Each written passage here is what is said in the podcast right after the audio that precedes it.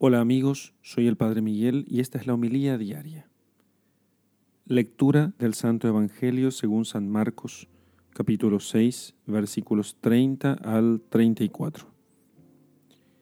Los apóstoles se reunieron con Jesús y le contaron todo lo que habían hecho y lo que habían enseñado.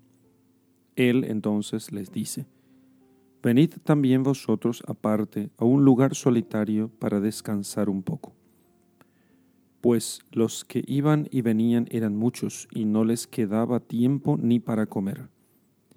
Y se fueron en la barca aparte a un lugar solitario.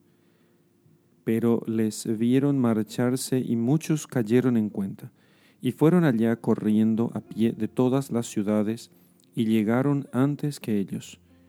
Y al desembarcar vio mucha gente Sintió compasión de ellos, pues estaban como ovejas que no tienen pastor, y se puso a enseñarles muchas cosas. Palabra del Señor. Gloria a ti, Señor Jesús.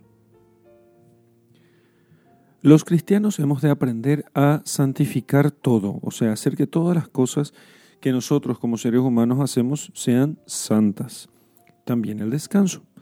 El descanso es una de esas cosas en las cuales nosotros muchas veces no, no pensamos que hemos de santificar, sino que con el descanso procuramos más bien sustraernos a todo aquello que pueda exigirnos esfuerzo, sacrificio o trabajo. Jesús sintió cansancio, sintió muchas veces el cansancio. Vemos nosotros cómo en su humanidad el Hijo de Dios asume todas nuestras debilidades, inclusive el cansancio. Pero en este texto nos muestra cómo Jesús, después de ver a sus discípulos trabajar mucho, los lleva a un lugar aparte para que puedan ellos descansar. Es que no se puede servir a Dios completamente cuando eh, por nuestra propia culpa, sin que Dios nos lo pida, nosotros terminamos agotados. El agotamiento culpable es un agotamiento mm, que hace que nosotros terminemos sirviendo a Dios a medias. Eh, y eso no corresponde con aquello de amar a Dios sobre todas las cosas, que nos exige hacer bien las cosas. Si me reviento, como solemos decir, si me mato, entonces no tendré que ofrecer a Dios. No se trata entonces de eh, no ser generosos. No, no se trata de eso.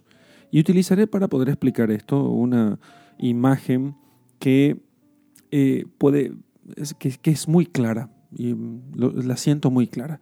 Esta imagen es la imagen de la sierra o el serrucho, podríamos decir, que es una versión pequeña de una sierra, una sierra con la que se cortan árboles. Si yo tuviera que cortar todos los árboles que se encuentran en un, en un espacio como de una hectárea, una sierra puede cortar todos esos árboles, pero si yo corto continuamente sin parar, la sierra terminará estropeándose, perdiendo todos, todo el filo e inclusive todos los dientes y ya no servirá para nada. En cambio, con una sola sierra podría yo cortar una hectárea de bosque si es que yo cada tantos árboles paro, afilo la sierra y luego continúo. Entonces el descanso no, se, no debe tratarse de un tiempo viciosamente ocioso, no se trata de un tiempo en el cual nosotros damos vacaciones al llamado que Dios nos ha dado, eh, sino en el seminario solíamos decir que las vacaciones no sean vacaciones a la vocación, sino que ese descanso nos permita retomar luego con más fuerza. Pero aún en el descanso, tampoco hemos de dejar de amar a Dios y al prójimo, como sucedió con Jesucristo y los apóstoles. Al contrario, ellos, aunque fuera a un lugar lejano a descansar, cuando vieron que todos le siguieron, igual se puso Jesucristo a servirles a aquellos que venían a buscarle. Pensó en apartarles a sus discípulos para que pudieran descansar, pero apareciendo la gente, se puso a servirle.